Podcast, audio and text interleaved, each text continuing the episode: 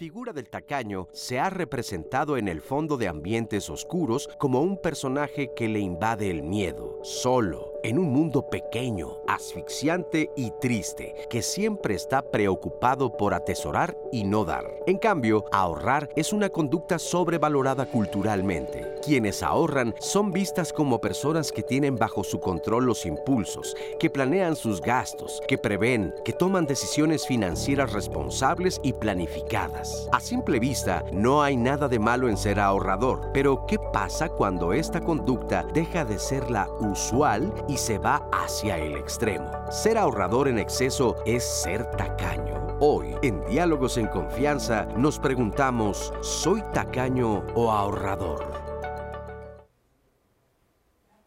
Pues bueno, ya estamos aquí en Diálogos en Confianza, uniéndonos a la señal de Canal 11 de televisión. Estuvimos un ratito platicando. Eh, como ustedes saben, cuando no podemos entrar en punto de las 9.30, pues empezamos a platicar con todos ustedes a través de las redes, eh, Facebook Live y YouTube. Y estábamos platicando sobre soy tacaño o ahorrador. Y para los que se están uniendo, bueno, pues les quiero eh, presentar a las personas que hoy nos acompañan.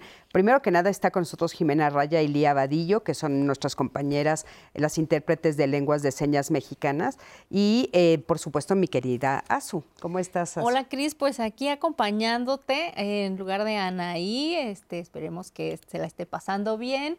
Y pues justo ya estamos listos aquí con todas las redes sociales encendidas para recibir sus comentarios, sus preguntas, todo lo que usted nos quiera decir acerca del tema, le ha pasado algo acerca de ahorrar o acerca de gastar de más, pues puede escribirnos a través de Twitter, de Facebook, de YouTube, nos puede escuchar a través de Spotify. También si usted nos está viendo a través de su televisión, pues puede tomar el teléfono y marcar el 55 51 66 4000 y a través del centro de contacto con la audiencia hacernos llegar todas sus eh, preguntas para los especialistas, Cris. Claro, por supuesto.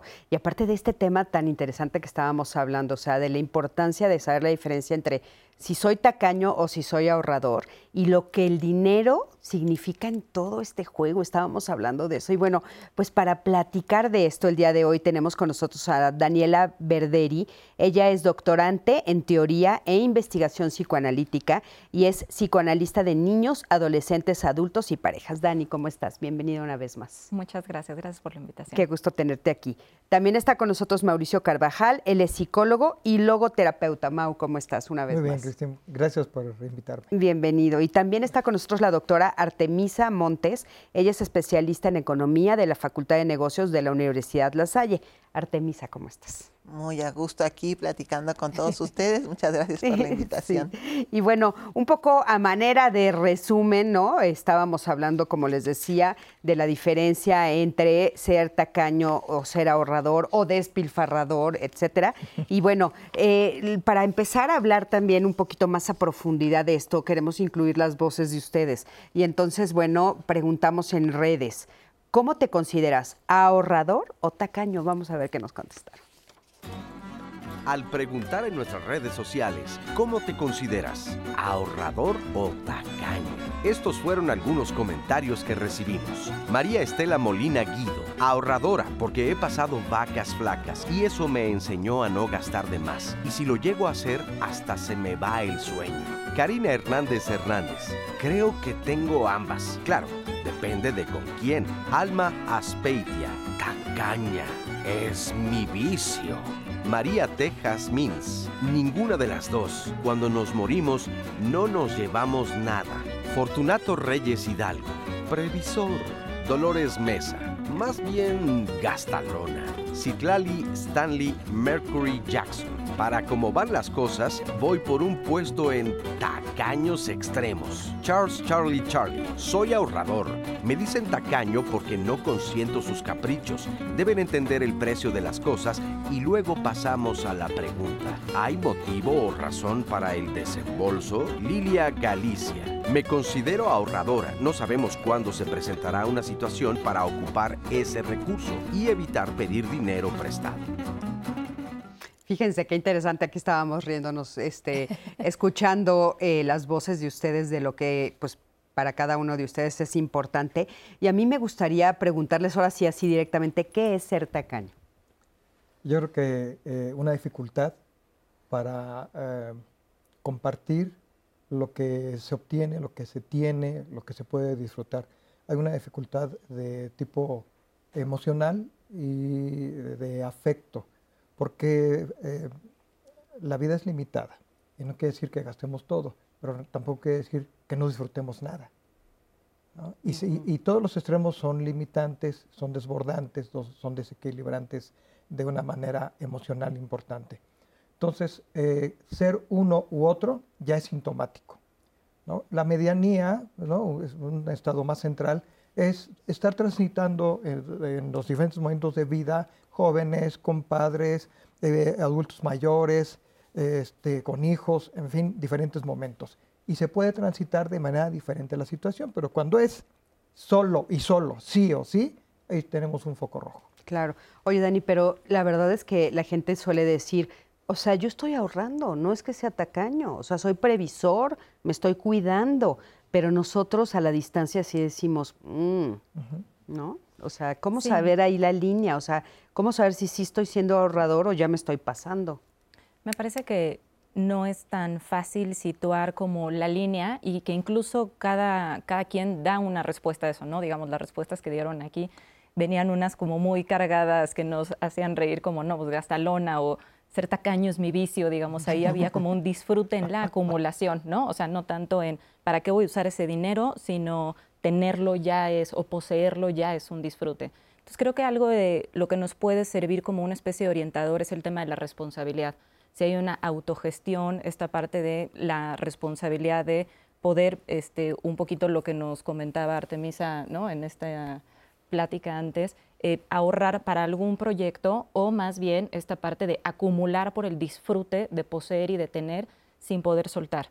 Entonces, creo que son como las dos este, posibles lecturas en donde en una se está disfrutando verdaderamente de, este, de otra condición que podría estar como más en los extremos, ¿no? O sea, si se despilfarra o si se acumula y que tiene que ver también con una parte donde el dinero es como un botón de muestra, donde se puede ver un poco proyectado cuál es la administración como que psíquica de, los recursos psíquicos, ¿no? O sea, así como el dinero, así como la comida, en donde mientras esté polarizado puede haber algo de sintomático o algo que haga una dificultad en la cotidianidad, más allá de un tema de responsabilidad. Claro, porque nos centramos un poco en el tema económico, pero también podemos ser este, tacaños en, emocionalmente hablando, ¿no? Este, no damos amor, no nos compartimos, etcétera. Eso puede, puede ir de la mano, ahorita nos dirán. Pero antes de esto me gustaría eh, que me dijeras, Artemisa, ¿cuál es la diferencia entre ser tacaño y avaro? Porque son palabras diferentes y parece que una tiene una connotación un poco más fuerte. Sí, bueno, el tacaño, digamos que es la forma convencional, como diríamos, eh, más popular de decir que alguien es o codo, ¿no? También decimos, son muchas palabras así. Eh, marro, hay, y, además es como el, lenguaje tiene tantas para, para, hablar de esta actitud, ¿no? Eh, y ya el avaro yo creo que es literalmente una persona que pone el dinero y las posesiones por encima de todo, porque a lo mejor el tacaño pues de vez en cuando pues se da un gustito, pero el avaro ese sí, no, ese es así y hasta lo vemos como físicamente hace rato que también estabas hablando de los personajes, ¿no? Cómo son hasta encorvados y, así, ¿no? Quieren como siempre protegiendo. Ese ya es más el avaro, pero también eh, como desde el punto de vista económico, lo que hablábamos al principio era, pues es con tu ingreso. Y tu ingreso, lo que usas para consumir y lo que usas para, para ahorrar.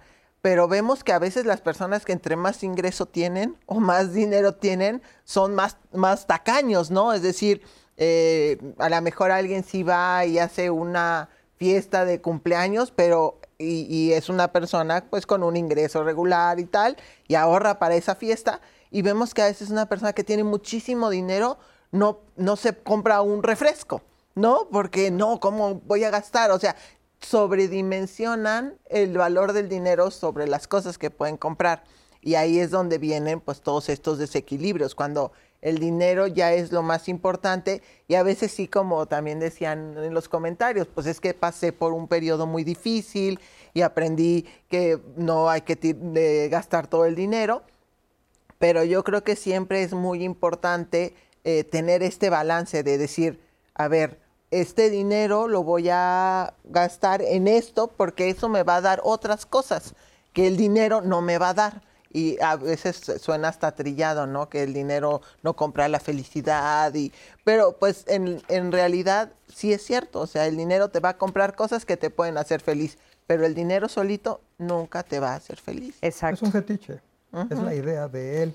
Yo he tenido la oportunidad de trabajar con adultos mayores que tuvieron la experiencia de la guerra personas extranjeras que vinieron a México, se hicieron mexicanos y se hicieron grandes, viejos, algunos ya han muerto, y eh, hablaban del contexto de la guerra, la economía de guerra, en donde una papa era este, para cuidarse, no, no solo el dinero, ¿no? Este, algún suéter para el frío, y queda la idea de, prevenir, ¿no? Hay que guardar para prevenirse.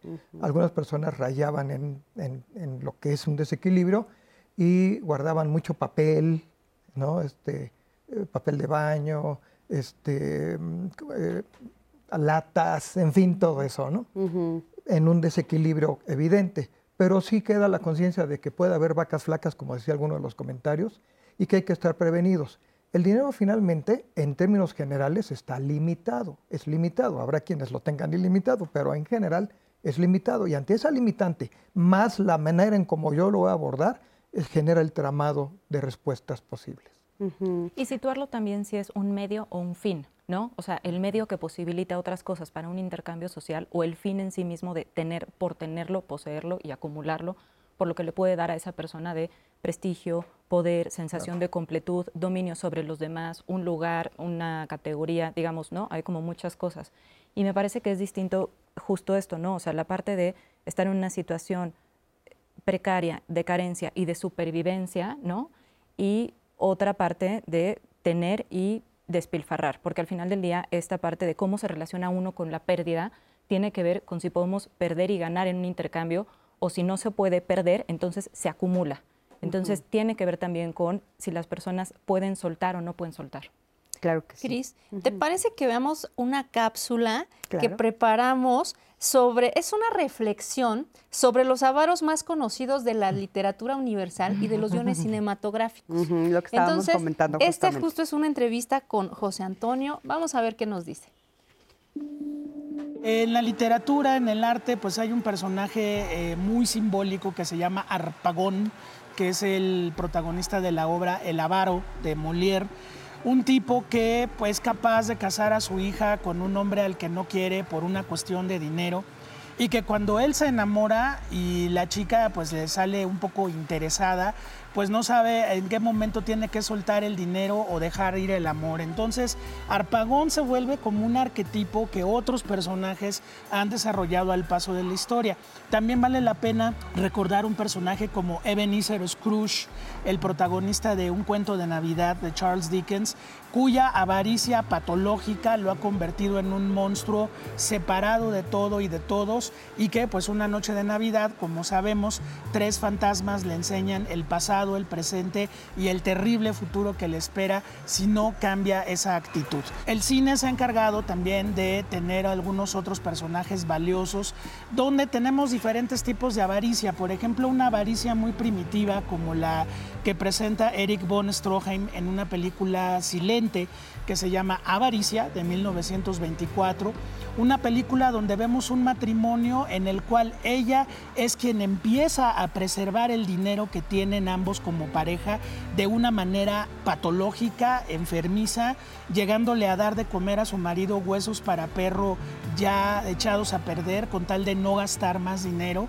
Y bueno, pues obviamente todo esto crea una olla de presión que termina en una tragedia, ¿no? Pero hay otros personajes que en el medio de las finanzas, en el medio de la economía y el capitalismo salvaje, pues tenemos a Gordon Gecko, el protagonista de El Poder y la Avaricia, encarnado por Michael Douglas, que es el corredor de bolsa que tiene y quiere todavía más, ¿no?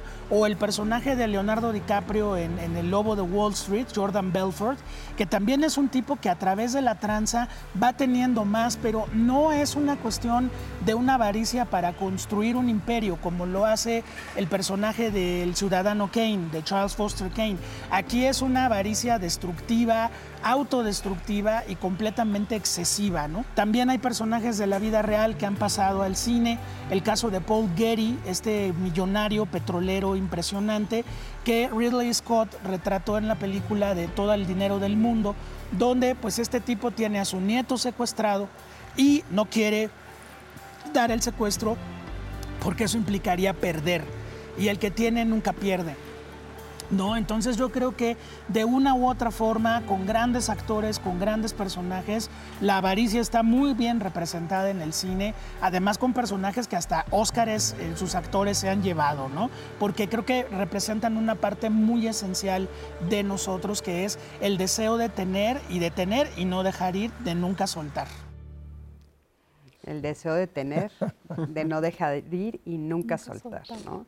Se me hace fuertísima esa frase porque, eh, pues sí, ¿no? Nos lleva a estos extremos que vimos en la película y como bien eh, nos estaba diciendo, ay, se me fue ahorita su nombre, José Antonio, perdón, como nos está diciendo José Antonio, este, retratan una parte muy, muy visible de nosotros mismos, de los seres humanos, ¿no? Es, es algo que, que se ve cotidianamente y que es tristísimo. Pero no es ajeno.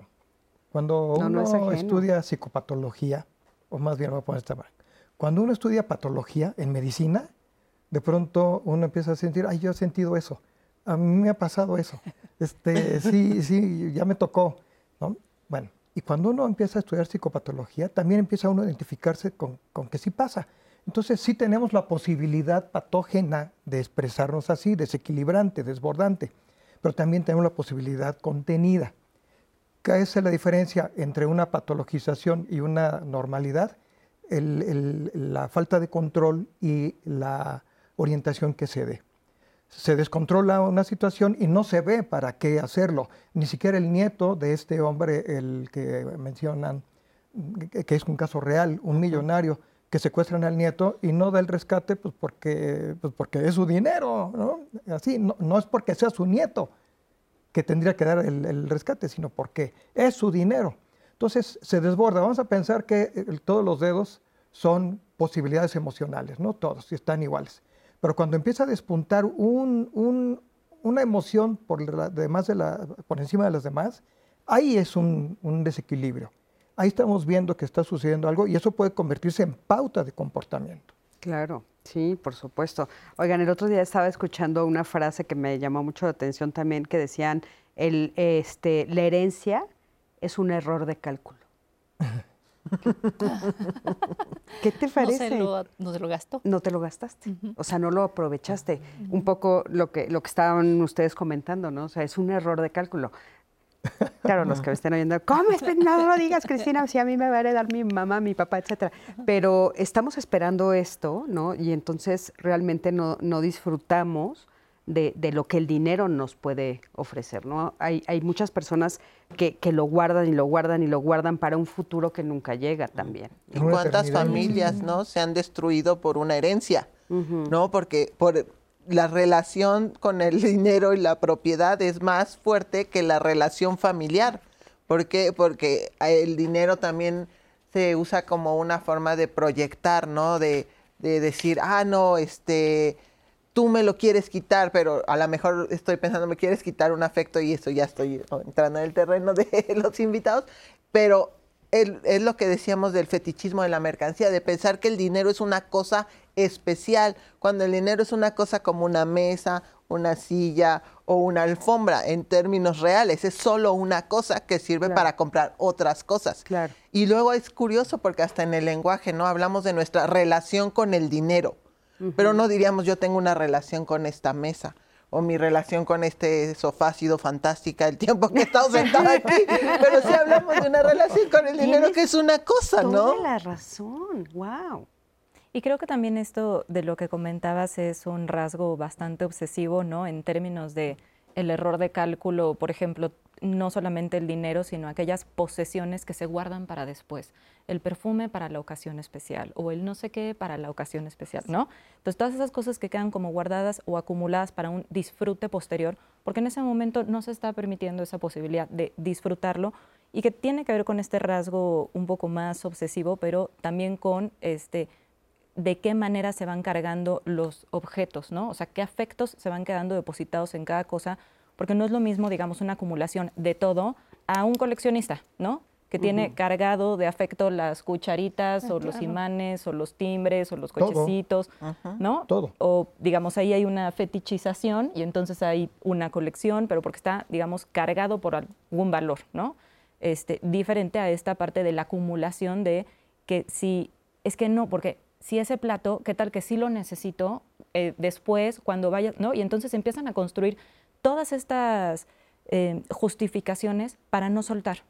Y entonces queda toda una enmarañada y un enredo que es el que, ¿no? Incluso este, decías que había una parte donde los personajes se pueden ver incluso, ¿no? Cómo se distorsiona la imagen corporal de estar hacia uno mismo y no Claro. abiertos hacia el mundo. Claro. Claro, por supuesto. Eh, la, la cochinilla, el animalito del jardín, ¿Qué es ese? eh, todos conocemos, si lo tocas se empieza a defender y se, se va cerrando, se encapsula a hacer una pelotita.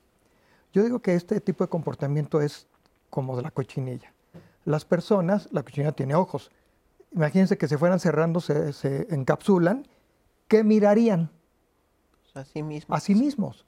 ¿no? Y entonces ese encapsulamiento, lo que dijiste, esta, esta frase no la conocía de que es un error de cálculo, después el chiste da terror. Porque entonces, ¿qué piensa uno? ¿Tendría que haberse gastado o cómo está la cosa? ¿O hay un sentimiento de, de eternidad? Porque la persona que tiene dinero, que es eh, eh, eh, avaro, y que tiene este dinero que no lo suelta a nadie, o piensa que es eterno, o se lo tiene que gastar antes de que se muera. Y ninguna de las dos cosas sucede. Ninguna de las dos cosas Por estar sucede. encapsulado, viéndose a sí, Sí, mismo. ahora un poco habría que ver cómo vives tu día a día, ¿no? O sea, cómo, cómo estás viviendo. Bueno, Howard Hughes, Ujú. Explícanos para que... el gente- millonario, ¿no? Que terminó con un trastorno obsesivo tremendo. Me parece que en Acapulco, no lo, no, no lo recuerdo bien, teniendo todo el dinero del mundo. Creo ¿no? que en Las Vegas. Aviador, ¿no? Él, era- él tenía aviones y demás. Y por esta cuestión de limpieza, en fin, estas eran sus ideas obsesivas, termina encerrado, viviendo de manera miserable, teniendo un imperio y un capital tremendo. Claro.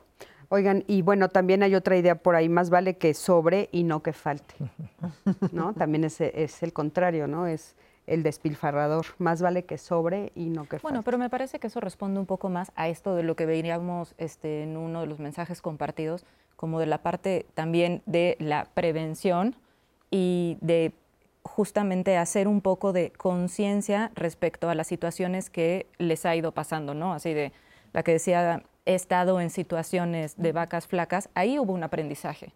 Y no todas las personas pueden aprender de situaciones contingentes. Entonces, me parece que ahí sí hay un tema de responsabilidad, sobre todo también, por ejemplo, en personas que han estado en condiciones de guerra, en donde a lo mejor utilizaban un sobrecito de té para cuatro tés. Y yo no creería que ahí, o sea, mi lectura no sería de que hay una tacañería, sino de que ahí hay un aprendizaje. Ahora, las cosas son distintas cuando se tiene y no se es suficiente, ¿no? Como los ejemplos que veíamos del lobo de Wall Street, que no es suficiente y entonces, ¿no? De pronto despilfarraba. Este, y aparentemente es un despilfarro, ¿no? Pero digamos, podía despilfarrar eso para vender una imagen que le iba a permitir después tener más, ¿no? Y de seguir ganando y de estar en ese circuito este, en donde no puede hacer lazo social, sino que está buscando cómo lo que se da se le regresa, porque no hay condición de pérdida, no hay condición de carencia. Y lo que tenemos, digamos, que tener situado es que todos estamos en condiciones de carencia, todos estamos en condiciones de carencia. ¿Por qué? Están los que quieren obturarla todo el tiempo. Pues porque siempre estamos en falta, porque siempre somos sujetos divididos, porque no hay, digamos, una naranja que complete a la otra mitad, porque desde un inicio el psiquismo, una parte constitutiva, primero hay una alienación y después hay una separación. Y la condición de separarse es lo que puede posibilitar que haya un sujeto. Si no hay una separación, Entonces, y si no hay una pérdida, entonces va a haber una integración y un ensimismamiento. Pero no soy, cuando me separo, no soy yo eh, una totalidad, no soy una naranja completa. Por eso no hay como medias mitades, digamos que, o sea, esto es un poco problemático, lo de la naranja completa, más bien creo que somos, este, como diría Heidegger, somos siendo, ¿no? Somos en producción, pero a partir de sabiendo que no podemos serlo todo que no hay una completud. Y el dinero da una completud imaginaria. Imaginaria. Da un estatus, da un poder. Atrás de todo esto que estamos platicando, eh, ¿cuáles son las emociones que se esconden? O sea, yo me pregunto si, si atrás de esta persona que, que, por ejemplo, digo, lo del, lo del nieto me parece terrible, pero ¿no hay miedo a no poder volver a hacerlo o qué otro sentimiento? O sea, ¿cuáles son los sentimientos escondidos atrás de una actitud tan extrema como esa, no? O sea, es mi dinero, este, no me importa el nieto, pongo arriba el dinero o me pongo arriba a mí, o, o sea, ¿qué haya ah, emocionalmente hablando atrás de Yo creo que está fragmentada la posibilidad emocional, la personalidad, porque si bien lo que eh, acaba de escribir, Dani es eh, un modelo de, cómo se va eh, organizando el ser humano. También podemos ver que no hay seres humanos incompletos. Nos podemos sentir incompletos e ir a la vida en pedacería emocional y con esa creencia de pedacería emocional. Pero sí tenemos la capacidad de reorganizarnos, de, de, rehacernos. Ahí es donde está la patologización, en no mirarnos. Y en la medida en que no nos miramos, entonces necesitamos muletas. El dinero es una muleta una muleta que se utiliza este, con, bastante frecuencia. Pero si yo le preguntara a cualquier persona que necesita una muleta porque está lastimado de un pie, si le sirve, va a decir que sí. Pero si esa persona sana de las piernas y sigue usando la muleta, entonces tenemos un problema. Porque tiene la posibilidad de no usar la muleta y la usa. Y no se logra ver a sí misma en la posibilidad, no se logra ver en una relación, no se logra ver no solamente en una relación, sino haciéndose cargo de una relación y no cargo de que pague, sino eh, eh, integrar una relación, ya sea en comunidad, ya sea en pareja, ya sea en familia, con mis alumnos, con mis eh, colaboradores en el trabajo, no se mira integrada la persona. Entonces, si vienen estos, estas maneras de usar la muleta, el fetiche como complemento mío. Y, creo que esto, ¿no? De lo que dices de, bueno, pensar si necesita o no necesita la muleta y que en su momento esa muleta pudo haber servido para posibilitar algo o de pronto ya es una justificación en donde, ¿no? Siente que es más, más cómodo. Y yo creo que justo es esto, ¿no? O sea, es una cuestión psíquica porque en el dinero se ve visibilizado eso, ¿no? Pero, por ejemplo, ¿no? el que tiene un conocimiento pero no lo quiere compartir para ver qué va a hacer con eso o este, em, el que es tacaño, este, como decías, en emociones, ¿no? Y que no puede poner, digamos, a circular los recursos psíquicos, porque entonces hay una carencia de fondo que lo que está haciendo es que se queda como para suplir esa carencia, pero que en realidad está imposibilitándolo todo el tiempo de entrar a ese lazo social y de verdaderamente compartir, que haya amor, que haya afecto, que haya circulación, y eso queda comprometido todo el tiempo. Claro, sí, terrible, porque, porque bueno, eh, no solamente está eh, viéndose en el dinero económicamente, sino se ve en toda su actitud frente a la vida, ¿no? En toda su actitud. ¿Nos quieres leer Tenemos comentarios, nos comenta aquí Alejandra Reyes en Facebook. Hola, yo suelo ser en ocasiones algo tacaña, pero cuando mi familia requiere un apoyo, se me ablanda el corazón y aporto a la causa sin esperar que me devuelvan el favor. Fíjate, se me ablanda el corazón. Se me ablanda el corazón. es interesante porque parecería una debilidad, ¿no? Se me ablanda el corazón.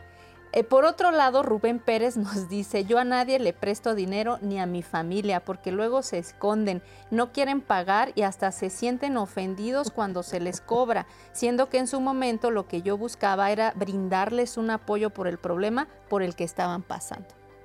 Sí, a veces eso sucede también, ¿no? Pero bueno, pero a mí me parece muy interesante estos dos comentarios porque digamos, cuando uno da todo el tiempo, quizás no sí. Te vamos a dejar ahí. Quédense con nosotros. No se vayan para que escuchen esta respuesta.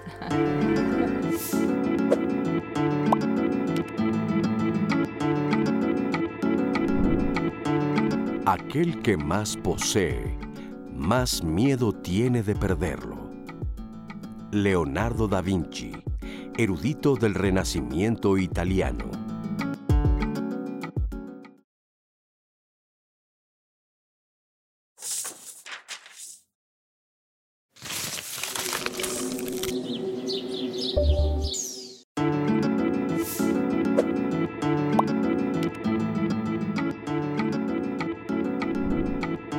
El miedo a gastar dinero es algo que perturba la vida diaria.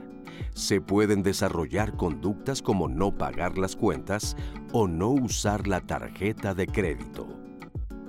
Mundo Cara Crossweight, terapeuta financiera estadounidense.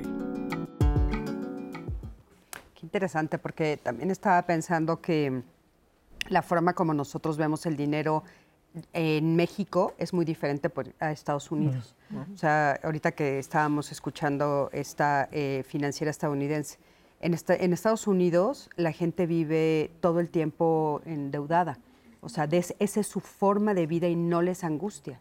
O sea, todo, deben todo desde la licuadora hasta el coche, hasta la casa, y así viven. Y se renueva la deuda. Y se renueva con la los nuevos modelos. Ajá, para un nuevo modelo de coche y entonces nunca acaban de pagar un coche, pero el coche nunca es de ellos, pero siempre es de ellos, ¿no? Desde nuestra perspectiva de México es nunca es de ellos, ellos lo consideran de ellos, Por ¿no? el disfrute. Ajá, por el disfrute, o sea, si es y, y, nos cuesta trabajo hasta pensarlo, oye, todo lo de nada es mío, todo lo debo, dices, "Ay, no." ¿No? No quisiera yo vivir así. Y Fíjate, sin embargo, así viven allá. Me recuerdas a un conocido que decía, el que nada debe, nada tiene. Ahorita me acordé. Y yo En decía, vez de "Ay, nada qué raro". teme. Ajá. Y dice, ay, qué raro, pero porque él sí se aventaba como a comprar cosas pues, a pagos o no sé. Y decían, es que el que nada debe, nada tiene. Entonces, pues hay que hacerlo. Sí, sí, sí, es una forma diferente de acercarse al, al dinero, pero nos quedamos con eh, lo que nos ibas a comentar antes del Sí, lo que pasa es que justo, ¿no? En esta pregunta de si se es, digamos, tacaño o este ahorrador, ya después a ver si hacen un programa y nos invitan de si son despilfarradores o generosos, ¿no? ¿Y qué es ser generoso? O sea, porque creo que ahí nos quedamos un poco, este que da, da, da, da, da, pero porque da porque quiere dar al otro o porque no puede decir que no, ¿no? De, oye, ¿me puedes dar un aventón aquí a Cuernavaca? Ah, pues sí, ¿no? Pero porque no puede decir que no. O cubre Entonces creo que... ¿eh? O cubre o cubre carencias, ¿no? Entonces tiene que ver también como con esto, ¿no? Con si se puede decir que no o si se puede renunciar a algo, con algo de esa condición que permanentemente está ahí también, como poniéndonos, ¿no? A todos en juego. Sí. Y yo pensando en lo que estabas diciendo justamente sobre la deuda, que es otra forma de, de cómo funciona ahora la economía en el mundo, ¿no? Precisamente, pues los niveles de producción ya son tan grandes que no, no hay dinero suficiente para adquirir todos los bienes que hay y por eso ahora vivimos pues en una economía de deuda y la deuda ha crecido impresionantemente en los últimos 10 años a nivel global, pero son los países, las familias, eh, todo mundo, las empresas están endeudadísimas por eso, porque finalmente el dinero eh, tiene como estas dos caras, ¿no? Tiene la cara de- del ahorro, del dinero que yo tengo, y tiene la cara de la deuda, de si no tengo, pero quiero comprar, entonces me voy endeudando. Y ahí también tiene que ver mucho, todo, parte de lo que estamos hablando nosotros tiene que ver con que en el fondo, aunque el dinero está presente en todos los momentos de nuestra vida, no entendemos realmente qué es el dinero. No tenemos, eh, muchas veces se llama educación financiera, le dicen ahora, pero en realidad es comprender este, para qué quiero el dinero, cómo funciona el dinero en mi vida y, en- como decías tú hace rato, eh, cuándo es un medio y cuándo es un fin. Entonces, la gente que se endeuda mucho, pues más bien ve el dinero como un medio y ya finalmente si no, este, veré cómo puedo pagar esa deuda, pero lo que yo necesito son las cosas que me puede dar el dinero. Mientras que la gente que ahorra, lo que, lo que está pensando es el fin, un poco es el dinero. Quiero tener dinero y luego ya si lo ocupo, eso es secundario. Entonces es como esta doble dimensión realmente de, de el dinero en nuestra vida y cómo lo, lo usamos para obtener cosas o usamos nuestro trabajo, nuestro tiempo, nuestras otras cosas para tener más dinero, que también tiene que ver pues con estos personajes como el del de Wall Street, ¿no? Presento esta imagen El para que me dé más dinero y con ese dinero este tener control, pero en realidad lo que quiero yo es tener más dinero, ya todo lo que venga después del dinero es extra. Entonces ahí sí tiene que ver con y yo creo que sí tiene que ver mucho como que desde pequeños no, no, no hablamos de dinero, por ejemplo. No sé si han visto que es súper curioso. Si tú quieres que una conversación se congele, pregunta, oye, ¿cuánto ganas? No, tú aquí no puedes preguntarle a una persona, es un tabú el Sí, claro, sueldo. secreto. En la familia es secreto. Eh, sí, es un secreto, es un tabú. Los hijos o a sea, los ya ahora la gente te habla de cualquier cosa, pero no te habla de cuánto gana. Y es porque tal vez no tenemos también conversaciones sobre el dinero, sobre qué hacer con el dinero, tú para qué quieres el dinero, pero con otros y con nosotros mismos. Y me parece que haces puntualizaciones muy importantes porque entonces es eso, ¿no? O sea, hay estos temas tabús que pueden ser el dinero y pueden ser la sexualidad, que no se habla de eso, Y la pero religión. y la religión y tienen un, mun- un monto ahí, ¿no? Como La política. este, la política, como cuestiones bastante significativas y que de pronto, digamos, esta parte de la deuda también hasta cuestionar a qué responde eso, ¿no? Porque a veces hay deudas simbólicas, deudas que operan como una especie de autoengaño, ¿no? De lo tengo o no lo tengo, de estas construcciones imaginarizadas que posibilitan que se pueda sentir que se es dueño cuando no se es dueño, ¿no? Entonces, me parece que hay como cosas que quedan ahí jugadas y que tocan, ¿no? O sea, se interrelacionan. Y, y justo esto, ¿no? O sea, de lo que se puede hablar o no se puede hablar en, este, en eh, reuniones convencionales, en familia, en cuestiones de trabajo, pero también con los niños, ¿no? O sea, también con los niños esta parte de cómo los ayudamos a que sean generosos, a que compartan, a que no sea un, este, sí, tú dale todo lo que tienes a todos o quédatelo todo, ¿no? ¿Qué si compartes, qué no compartes, este, qué te gustaría darle al otro, qué cosa es de verdad valiosa para ti y eso lo vas a cuidar. Entonces, me parece que también ahí hay todo un tema que no siempre está este, pues trabajado y que queda como área de oportunidad de cómo ayudamos también a los niños, ¿no? A que puedan irse formando este, esta cultura de poder también Siempre incluso cuando- hasta, Siempre y cuando sea de- de- desde el amor, no desde la culpa. Claro, por Porque supuesto. te- tengo, tengo Totalmente. una paciente que llega y me dice, es que eh, me preocupa mucho mi hija y estoy al pendiente de ella y, y- y- y me preocupa. Le digo, ¿cuántos años tiene su hija? Cuatro. Ah, bueno, ok. Y sale en la terapia que le compró un teléfono. Y le digo, ¿para qué un teléfono a una niña de cuatro años? Porque, porque y cuando empiezan a cantinflear es que ya no saben las razones. Claro, Claro. sí. Las construyen, ¿no? sí, Las sí, sí, las sí. justifican. Una madre soltera. Y ella se siente culpable. Porque, porque todos tienen. Ya, ya, ya lo libro. Muy bien, le digo, perfecto, qué bueno. ¿sí? Pero ¿por qué lo compró el teléfono, el avión, el, el más caro? Ese. ¿Por qué se lo compró? Porque, y vuelve a cantinflar, Mm. porque, porque se lo merece, porque es mi hija, y porque... mm, Y entonces Le quiero dar se, lo se racionaliza algo que, que escapa desde el terreno emocional y se convierte en mercancía y se convierte en economía. Y la señora debiendo un teléfono de 30 mil pesos porque la niña de cuatro años necesita un teléfono. Bueno, pero justo ahí me parece que es importante, ¿no? Porque eso que se le escapa y en donde empieza a construir desde la racionalidad es lo que es importante que pueda quedar de pronto en un espacio eh, terapéutico, Terapéutico. psicoanalítico, cuestionado. ¿A qué responde eso? Eso que escapa, ¿qué está pasando con eso? Y esta parte de, ¿no? También poder voltear a verse uno y entonces decir, bueno, pero entonces es ahorrador o es tacaño. O sea, ¿cuál es la línea para que entonces alguien se pueda situar en términos como de responsabilidad, o si hay un autoengaño, o si hay una negación, o si hay una evasión, o a qué está respondiendo, digamos, este excedente de lo que se retiene o de lo que se da? ¿A qué responde ese excedente? Claro, cuando, cuando es justo la pregunta que tú hacías hace un rato, ¿no? O sea, es- este, pues es- soy compartida, soy generosa o, o despilfarradora o qué, ¿no? O sea, porque, bueno, ¿qué, ¿a qué corresponde darle un, un- un celular de ese tamaño, o sea, ese, de, de ese precio a mi hija de cuatro años, que ni siquiera lo va a entender? Sí, o salir y decir, ah, les invito a una copa a todos. Ahí se está ganando un lugar, una reputación, un prestigio a, le quiero dar algo a, ¿no? Una persona o este, invitar a comer a alguien que, o sea, como si, que... si es que lo quiere dar, porque tal vez lo- la ganancia es tener el favor de los demás. Claro, claro, claro. y a veces en- también, a, ve- a veces, está- o sea, eso sería en el lado negativo, porque a veces también sí hay gente generosa. Sí, sí, sí. No, o sea, sí, obviamente. claro. Pero bueno, a ver, Pero sí es un acto justo, desde el amor o desde la culpa. Eso me parece que es lo sustancial. Claro, ahorita nos los, lo ampliamos un poquito, pero quiero que me acompañen a ver la siguiente entrevista con Alejandro Hernández. Él es terapeuta cognitivo-conductual y nos va a decir qué hay detrás de la conducta de ahorrar en exceso. Vamos a ver. Muy bien, ser tacaño o ahorrador, ¿cómo podríamos diferenciarlo? Básicamente está en cuanto al plan.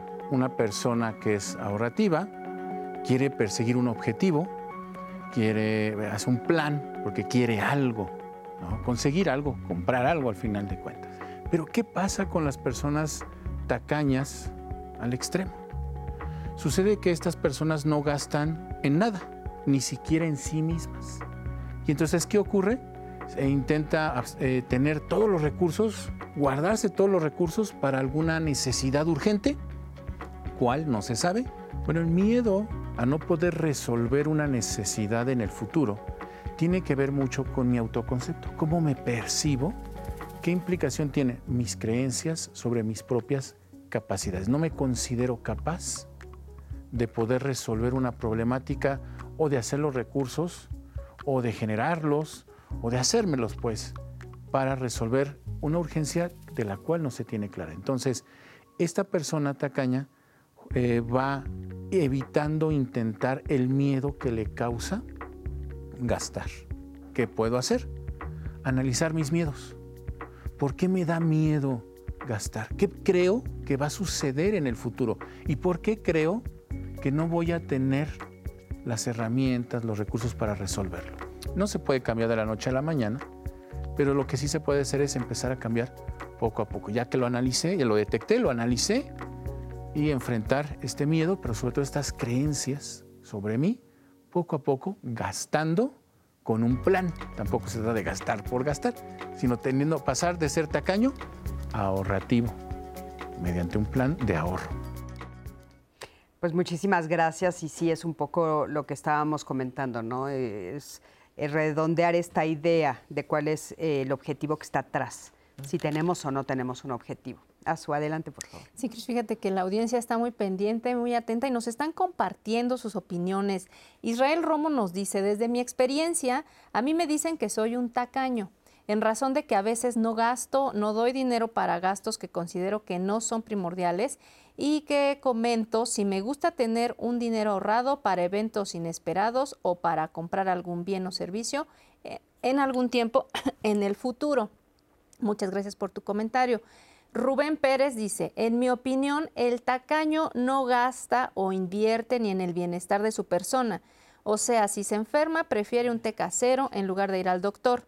O si se le antoja un buen platillo en un restaurante, se priva de eso porque cree que se acabará el dinero. Y tenemos una pregunta, quiero entender. En Twitter nos escribe Julieta y dice, ¿es una enfermedad esta condición? al referirse de tacaño, supongo, porque hay personas que no necesitan restringirse tanto y lo hacen. Conozco a alguien que incluso no usa la estufa ni el gas, calienta su comida en fogones con la madera que le sobra. Pues, es- híjole. ese- También depende de ¿es, enfer- condiciones, ¿no? ¿Es una enfermedad, como nos pregunta ella? Bueno, eh, esta es una cuestión de grado. Ese grado es patológico, es un grado patológico, porque tiene alternativas. Porque dijéramos, bueno, esta persona tiene algún contexto eh, de pobreza o de vivir eh, en el campo o alguna cosa, pudiera aclararlo. Pero si no es así, entonces sí es un grado patológico. Claro, porque imagínate estar en, estar en esa situación, ¿no? O sea, Y, y creo que también es esto, ¿no? Como también tiene que ver como el monto de malestar y de angustia que se pone en juego también para poderlo situar como respecto a si lo está viviendo como algo que le está haciendo permanentemente obstáculo. Y esto, digamos, ahorita que está, dos cosas me vinieron a la cabeza porque estaba, estábamos viendo la cápsula y entonces de trasfondo aparecían estas rebajas y el 2 por 1 ¿no? Y decía, wow, claro, es que también esa es una especie como de autoengaño, ¿no? Este Black Friday que de pronto inflan los precios para, Ya viene. para bajarlos. Ya viene. el buen fin. Exacto. sí, por eso decíamos que, que es este justamente una buen, un buen momento para hablar de este tema. de este tema.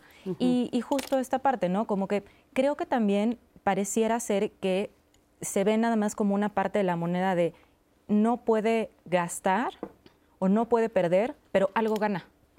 Y eso queda invisibilizado y muchas veces ahí hay resortes inconscientes que es importante. ¿Qué es lo que se gana no perdiendo? ¿Qué es lo que se gana acumulando? ¿Qué es lo que se gana? No un poco, por ejemplo, en ciertas este, presentaciones anoréxicas, cuando una este, chiquita, a lo mejor de pronto, o una jovencita, no come, algo está obteniendo de eso y algo está ganando, ¿no? Entonces no nada más es el no comer, sino la contraparte que esto también visibiliza y me parece que también viene un poco a situar esta parte de algo se gana en esa parte de no perder y que ahí hay un, pues, un asunto a trabajar. Sí, una ganancia secundaria, ¿no? una ganancia subjetiva. También yo creo que es muy importante, incluso desde la perspectiva económica, aprender a hacer una distinción entre valor y precio. Porque a veces nosotros nos vamos por el precio, por la etiqueta, pero no le damos el valor a las cosas, como el ejemplo de eh, prefiero tomarme un tecito porque ir al doctor me va a costar, no sé, 500 pesos la consulta. Sí, pero tu salud vale mucho más que esos 500 pesos que te vas a acabar gastando en la mejor eh, papel de baño o que a lo mejor nunca te vas a gastar, pero tu salud es mucho más valiosa. Entonces también aprender a hacer esta distinción entre valor y precio. Es decir, a lo mejor si es caro, pero para mí es valioso. ¿Por qué? Porque voy a obtener esto o porque me va a evitar un gasto mayor posterior. A lo mejor me tomo un tecito y luego me tienen que hacer una cirugía porque tenía una apendicitis. Pues sí, entonces e, esa conceptualización de dejar de ver solo el precio de las cosas, sí, sino y es curioso porque justo en eso a mí a, veces me llama mucho la atención cómo podemos, ¿no? y lo voy a poner en general, no gastar en cosas que son de nosotros. O sea, yo escucho a la gente decir, eh, no, pues es que necesito un corte de pelo, me voy a ir al salón este, más barato, no en el que yo me sienta que me van a cortar bien el pelo y me voy a sentir a gusto y me voy a ver bien. Yo digo, el pelo es de las pocas cosas tuyas, ¿no? O sea, tu pelo, tu salud, este, o sea, tu cuerpo. Tu comida, ¿no? No, tu comida. Y, y, sin embargo, sí es un coche, ¿no? o si gasto en un celular. O en algo de ropa, que bueno, me lo voy a poner encima, pero no soy yo, ¿no? Oigan, este, acompáñenme a ver este testimonio anónimo. Eh, ella comenzó a guardar dinero justamente como ahorro para su retiro. Pero vamos a ver lo que le sucedió con esto. Para todos los que estamos ahorrando para el retiro, a ver que no, no nos vaya a pasar. Soy una persona que no soy casada, que no tengo hijos, eh, que trabajo por mi cuenta, que no tengo ningún tipo de prestación eh, como caja de ahorros por parte de mi trabajo o algo que me pueda dar una seguridad económica a futuro. Esto me hizo obsesionarme por eh, acumular dinero. Este pensamiento de acumular dinero se me vino ya que yo empecé a obsesionarme por el futuro y ver que no tenía eh, un hijo o alguien que me respaldara si yo en algún momento pudiera necesitarlo en mi vejez. Empecé con estos pensamientos de tengo que guardar, eh, yo estoy sola, eh, nadie me va a ayudar. Entonces así fue como empecé a guardar y a guardar y a guardar hasta que me di cuenta eh, que dejaba de comprar las cosas básicas, dejé de salir con amigos eh, por no gastar. Yo pensaba, es que el salir a la calle es dinero y prefería quedarme en casa para no gastar nada de dinero y seguir ahorrando. Todo esto me hacía sentir el control de mi futuro. Me daba mucha seguridad saber que, que yo tenía ya bastante dinero para cubrir en mi vejez eh, todo lo que yo necesitara. Eh, tiempo después me diagnostican con una enfermedad donde me dicen que mi futuro es incierto en cuanto a mi salud. Llega la pandemia y pierdo a mi papá y a mi mamá por el COVID y pido ayuda porque me doy cuenta de que estoy mal emocionalmente. Acudo a terapia, eh, me acerco a la espiritualidad y me doy cuenta de que estaba llenando muchos vacíos eh, con esa parte de, de la avaricia. A partir de ahí me doy cuenta de lo que es la vida, que hoy estamos y mañana no sabemos, que nos vamos sin llevarnos nada y solo nos llevamos lo disfrutado en esta vida.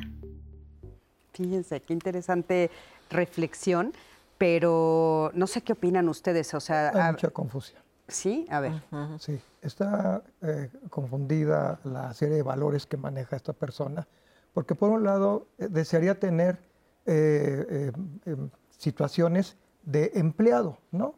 Una jubilación, una pensión que venga derivado de un trabajo estable, pero es independiente, pero no se ve como emprendedora porque ser emprendedor implicaría que sí se haga cargo de sí y hay muchos planes financieros, portafolios de inversión para su futuro, pero lo, vive con orfandad, se siente sola y le sorprende una vicisitud de la vida que es no tener familia, hijos y eh, que aparece la sintomatología de una enfermedad.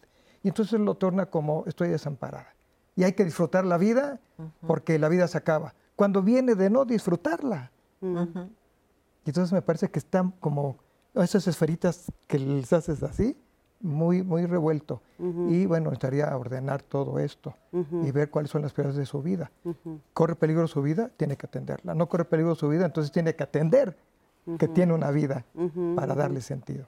Claro, sí, acomodar las cosas, ¿no? Bueno, ella al final hace una reflexión que creo que también está como siempre ahí alrededor de, este ahorro eh, en exceso o no en exceso. Pues tal vez ni siquiera vas a llegar. A mí, bueno, un poquito lo que escuché y lo que me hace pensar este, su testimonio fue que qué bueno que pidió ayuda, ¿no? Cuando dice pedí ayuda dije como, qué bueno. Y digamos, lo que posibilitó que ella pudiera darse cuenta, ¿no? De cómo, de una u otra manera, el precio que pagó por la seguridad financiera fue altísimo, fue una obsesión.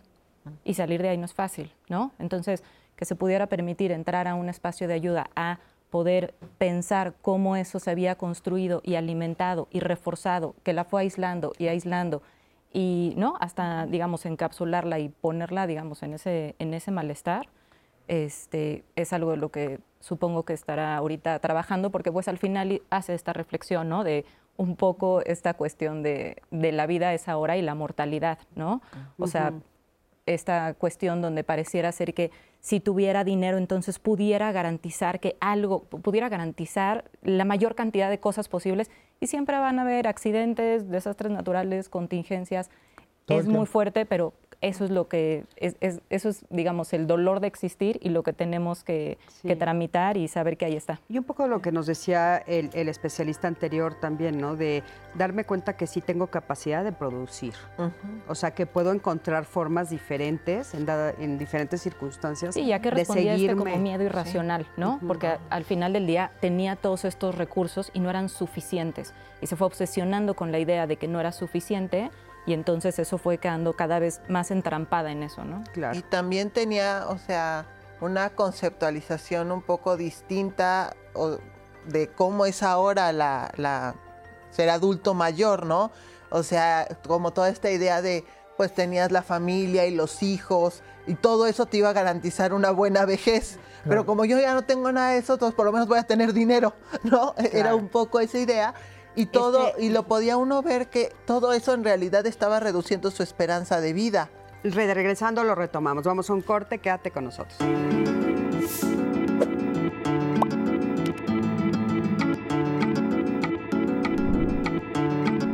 Ahorrar no solo es guardar, sino saber gastar. Refrán popular.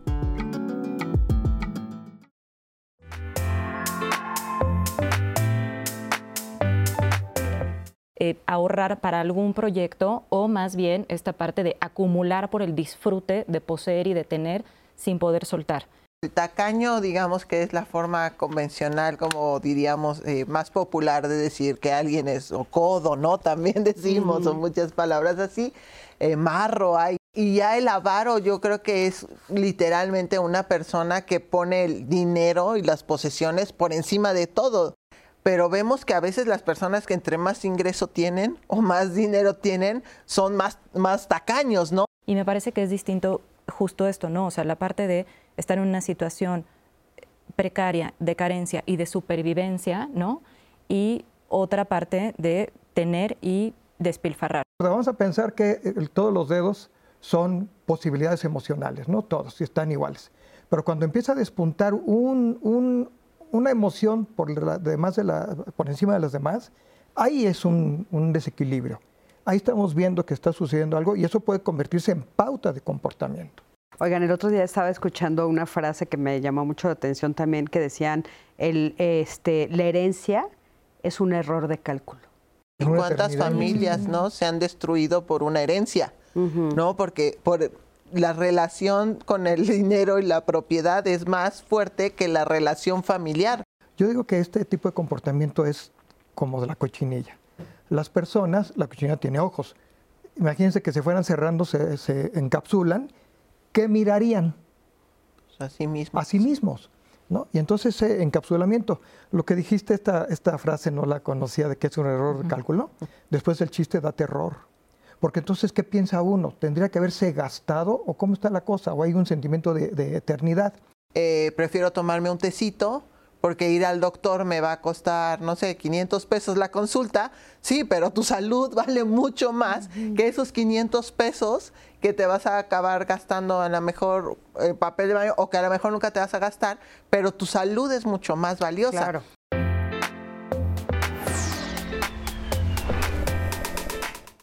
Oigan, qué, interesante ha estado este programa. Y bueno, ya estamos en el último bloque y como ya saben, bueno, pues es cuando nos van a empezar a decir los especialistas qué podemos hacer. Ya me caché que soy ahorrador en exceso.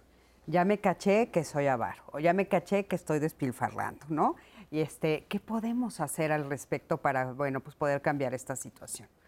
¿Qué nos están diciendo en vamos a ver qué nos están diciendo justo. Tenemos aquí a Alicia eh, que nos comparte en Facebook. Yo desde los 20 años pensé en la jubilación, eso porque no recibí nada de más, así que el hábito del ahorro siempre estuvo sin dejar de tener lo que necesitaba. Aquí Angie, eh, también en Facebook, nos comenta, eh, hablan de cosas como el corte de cabello, como si todas las personas tuvieran las mismas posibilidades y comodidades económicas que personalmente tienen. El contexto de la mayoría de la población es necesidad. Bueno, es su percepción y es muy válida la opinión de, todos los que nos escriben. Tenemos un anónimo que nos dice, tuve una pareja con mucho dinero que vestía con ropa muy desgastada, que me llevaba a comer y pedía un refresco para los dos, mm. lo cual no acepté. Pedía para él dos tacos y dos tortillas extras para hacer rendir sus tacos. Y lo poco que aportaba a la casa era de lo más barato y frascos que parecían de degustación pues no aceptó esta relación. Mm. eh, tenemos Qué acá. Fuerte ese comentario. Claro que rompe relaciones. Sí, por supuesto. Sí, está fuerte. Tenemos aquí una reflexión muy bonita que nos hace llegar Andrés Lario sobre el dinero. Es muy larga, pero les voy a leer nada más unas frases. El dinero puede comprar una casa, pero no un hogar. El dinero puede comprar un reloj, pero no el tiempo. El dinero puede comprar una cama, pero no el sueño. El dinero puede comprar un libro, pero no el conocimiento. Eso nos dice y es una reflexión muy bonita. Y aquí empiezan las preguntas. Claudia Ruiz, muchas gracias. Dice, me encanta el programa, muy buen tema. Mi pregunta, ¿hay alguna diferencia entre ser tacaño y limitarse de algunas cosas? Sí, claro. Sí, sí, claro. Ser tacaño ya es sintomático, ya son síntomas, el nombre que recibe la complejidad de comportamiento. Y la otra parte es una precaución. Hay responsabilidad, que significa capacidad para responder frente a una necesidad. La familia, el, futuro, en fin. Pero cuando se está caño, no hay ni siquiera la familia o el futuro. No hay nada. Es, es un, acaparar, es un eh, tenerlo sin saber. Sin saber, eh, como no hay una meta, es ambiguo el comportamiento, entonces se hace sintomático. Sí, y esto de limitarse me parece que es importante porque también la condición de posibilidad de tener algo es renunciar a algo, ¿no? O sea, de seleccionar ciertas cosas y no acumular por acumular, que son dos operativas distintas y que una posibilita un intercambio y que se suelte y que se tengan cosas y la otra nada más es una acumulación, ¿no? Que se va como enquistando. Y también ahí entra lo que llamamos el, en economía el costo de oportunidad, lo que dejas de ganar por cuando tomas una opción. Entonces, por ejemplo, si yo voy a renunciar a algo, es porque lo que voy a obtener es mayor que lo que hubiera tenido si hubiera comprado algo, ¿no? Entonces, ahí yo puedo evaluar ese costo de oportunidad. Dejé de ir al cine porque teníamos... Eh, un viaje. Sí, que por ir un viaje o a lo mejor porque preferíamos eh, adelantar un pago de, la, de una deuda que teníamos. Bueno, entonces para mí en este momento adelantar ese pago de la deuda me va a dar tranquilidad, me va a dar estabilidad y voy a estar mejor. Entonces hoy no voy a ir al cine, pero hago una evaluación, no simplemente digo ir al cine siempre es malo, porque me hace gastar este buen dinero que podría estar usando para pagar mis deudas, no. Y que ahí hay una elección, Y ahí tú eliges, ¿no? Pero lo haces no desde una premisa equivocada de siempre guardar el dinero es bueno, sino en este caso, no ir al cine me va a dar un mayor beneficio. Y es diferente elección a compulsión, ¿no? O sea, compulsivamente estar nada más acumulando y guardando a esta parte de poder elegir para qué sí, para qué no, para que dé una satisfacción y una tranquilidad, porque la compulsión no da tranquilidad. Al contrario, da más intranquilidad. Y la vida nos pone en diferentes circunstancias donde sí hay que dejar de ir al cine o dejar de hacer cosas, pero no siempre, no es el guion. Pero cuando se, se compone como un guion, entonces estamos frente a una situación. Claro. Ahora, este otro, otro tema que me gustaría también poner sobre la mesa es cómo nos acercamos al tema del dinero, ¿no? Porque eh, también eh, parece que fuera algo negativo, algo malo, algo a lo que no tuviéramos también este derecho, ¿no? También eso es algo que se mueve mucho en México. Sí, bueno, el dinero es el fruto de nuestro trabajo en el mejor de los casos y finalmente lo que nosotros tenemos eh, es nuestro tiempo y damos ese tiempo en el trabajo y al cambio recibimos una retribución. Entonces, es nuestra inversión de nuestro tiempo para obtener algo, en este caso el dinero, y después lo que dijimos, el dinero para obtener otras cosas, para comprar las cosas. Pero no es malo, y regresamos a lo del salario, o sea, tener mucho dinero no es especialmente bueno o especialmente malo. simplemente es una forma de tener recursos para hacernos de otras cosas. Tenemos muchos comentarios en YouTube y me gustaría leerles algunos. María García dice, me considero buena administradora de mis propios gastos. Nunca he manejado deudas que rebasen mi presupuesto. Eso me da mucha seguridad y tranquilidad. Guillermo Figueroa, él reflexiona, las verdaderas necesidades son comer, dónde vivir y la ropa. Las necesidades inventadas por la mercadotecnia son relativas a la ignorancia de cada persona. El equilibrio está en el nivel de conciencia. Muchas gracias por esta opinión también. Y acá Claudia nos dice, estoy tratando de ahorrar dinero porque no tengo casa propia y rento desde hace 30 años. Apenas en la actualidad puedo ahorrar un poco pero como no gano tampoco demasiado y pago renta, ¿qué puedo hacer? Esto nos lleva precisamente, estamos como en un cerrando el círculo, a que el ahorro siempre es para un consumo futuro. Pero el ahorro en sí mismo no nos va a dar el consumo futuro. Por eso la segunda parte del ahorro es la inversión yo tengo que garantizar que ese ahorro, y también podemos pensar en, las personas que están diciendo de ahorrar para el retiro, porque eh, cuando empezamos hablando del programa dijimos, si el dinero fuera este, un superhéroe, pues cuál sería su poder comprar cosas. Pero yo siempre digo, ¿y quién sería el archienemigo de este superhéroe? Y es el tiempo, porque el tiempo se come el valor del dinero. Nosotros le llamamos poder adquisitivo, lo que puedes comprar con el dinero. Pero entre más tiempo pasa, tu dinero vale menos. Es lo que nosotros reconocemos como inflación. Entonces vamos a suponer que, este, que ustedes tomaron un billete de 100 pesos. Eh, y hablamos también de lo que es valor nominal y valor real del dinero. Entonces vamos a suponer que hace cinco años ustedes tomaron un billete de 100 pesos y lo guardaron para ahorrar.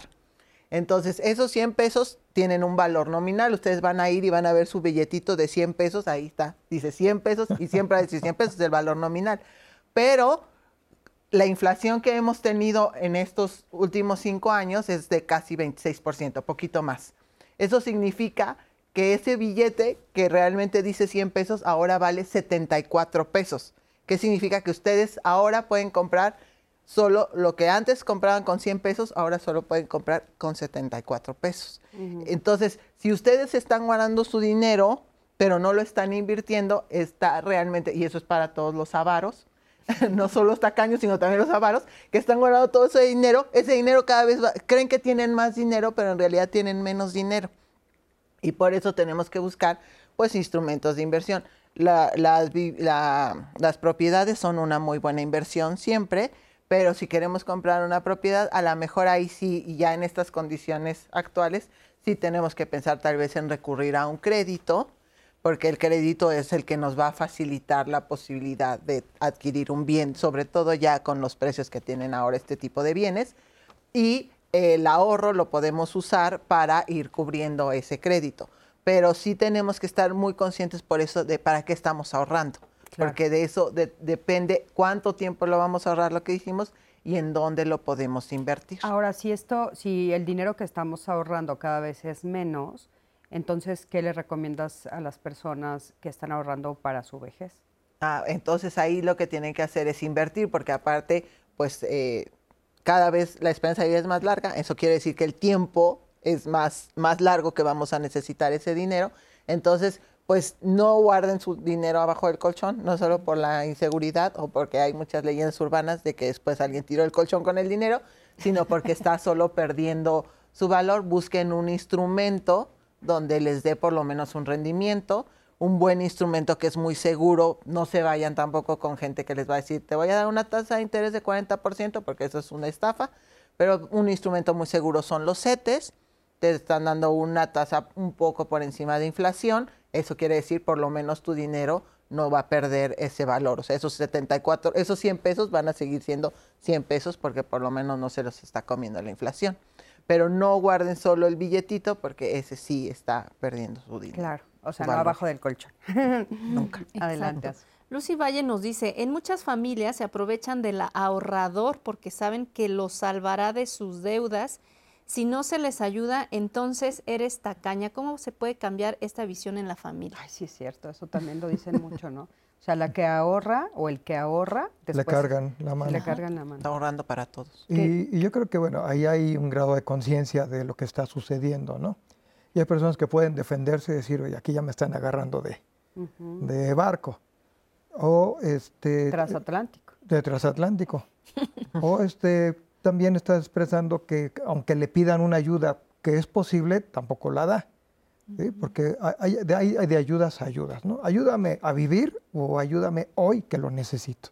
Son dos necesidades diferentes. Sí, lo que, yo creo que lo que se refiere, que sí hemos escuchado mucho en el gabinete de terapia, es esto de que de veras es, es continuo, ¿no? Cada tres meses, cada seis meses. Sí, como que hubiera una especie de ya sé, ya sé que ahí, ahí hay, un lugar en donde hay una persona a la que puedo recurrir y no me va a decir que no. Exacto. Y entonces quizás ahí también es otra parte de esto que puede ir haciendo autoconciencia de si está en condiciones de posibilidad, ok, decir que no, decir sí te presto esto, pero esto no, o de qué otra manera te puedo ayudar porque entonces pareciera ser que esto queda alimentado cada vez que da, ¿no? Por cualquier persona, y no es dar a todos, sino tener esta parte de la posibilidad de elección y conciencia de lo que se está haciendo de cada decisión. Ahora, eh, eh, eh, en esos, hay, hay, como una maraña ahí en la familia, emocionalmente una hablando. Dinámica. Una dinámica donde sí puedes escuchar a tal vez, como ella comenta, lo que ella comenta es, tal vez alrededor diciendo, no seas coda, no, no seas egoísta,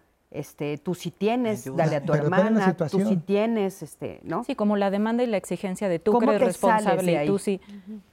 Análisis, con psicoanálisis. Sí, y también entender, no, ¿no? También. Y entender que el que tiene es porque renunció a otra cosa. Exacto. Porque para esa persona era importante ahorrar. Entonces tú ahora vienes tú que no renunciaste a pedirle al que sí renunció que te pero, un financiamiento. sería el cuento, sería el cuento de la cigarra y la hormiga. Y, la hormiga. Pero no, hay personas que el dinero les llegó fácil. Hay muchos casos que es así. Tuvieron suerte, mejor trabajo, el negocio prosperó, lo que sea, y no renunciaron necesariamente a algo. Y lo tienen. Entonces, eh, la concepción del dinero tiene que ser importante ahí. Hay personas, yo lo he visto con pacientes, que conceptualizan que el concepto de no tengo un peso en la bolsa de dos maneras. No tengo un peso en la bolsa porque no tengo la moneda, porque no tengo la moneda. Y la otra concepción es, no tengo un peso porque de mis 50 millones de pesos gasté tres en una casa, entonces estoy muy gastado y no tengo un peso. Claro, sí, sí. Sí, como la arbitrariedad que puede operar, ¿no? En si está gastado, si no está gastado, pero que eso es una posición subjetiva, o sea, de no tengo para entonces interponerlo, en, no se te ocurra hacer una demanda a mí porque te voy a decir que no, que también es qué se hace con la demanda del otro, ¿no? ¿Cómo se responde a eso, en qué caso y a quién? Fíjate que yo escuché una vez a una persona decir, este, no, no tengo, ¿no? Y entonces si la respuesta de la familia fue, ¿cómo? ¿No tienes cinco mil pesos para dar para esto? No, sí, sí los tengo, pero no los voy a dar para eso. Mm. Exactamente. Así fue la respuesta y al principio fue choqueante para todos los miembros de la familia y después pues tiene derecho esa persona a decidir en qué lo gasta. El tema es si puede sostener ese shock o no, porque hay personas que no pueden sostener ese shock y entonces lo que hacen es que están soltando, ¿no? Precisamente como por no perder el este sí, esa, esa posición. Esa posición, pero pues, es autocuidado. O sea, sí lo tengo, pero está asignado a otra cosa. No lo voy a asignar ahí. No, y qué, qué bien que puedo decir que no, y a qué sí y a qué no. No, no voy a contribuir a lo mejor para esta festividad, pero voy a contribuir para esta damnificación porque me parece, ¿no? O sea, digamos, ahí hay una elección. Exacto. O estoy, o no lo voy a dar porque me lo voy a dar a mí.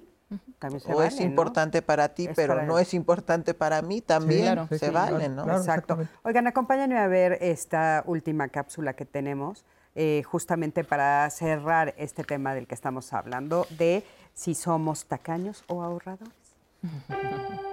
Existe una pequeña línea entre lo que es eh, ser una persona prudente en el gasto del dinero y otra cosa es tener em, un problema con no poder gastar dinero.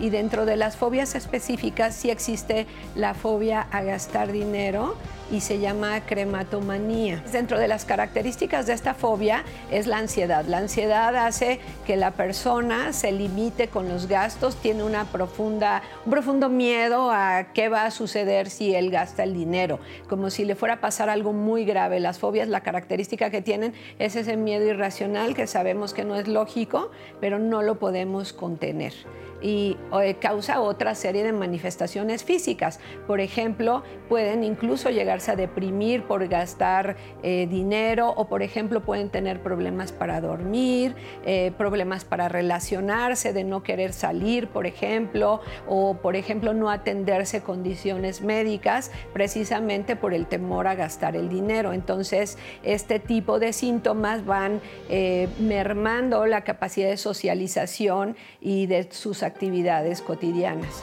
No se sabe específicamente el motivo por el cual sucede, pero lo que sí sabemos es que eh, en la ínsula, que es una zona de nuestro cerebro, es donde se regula esta sensación de malestar al gastar dinero. Entonces, eh, lo que hay es como una hiperestimulación en esa zona y entonces cuando la persona va a gastar dinero, la molestia es muchísima y entonces no lo hace.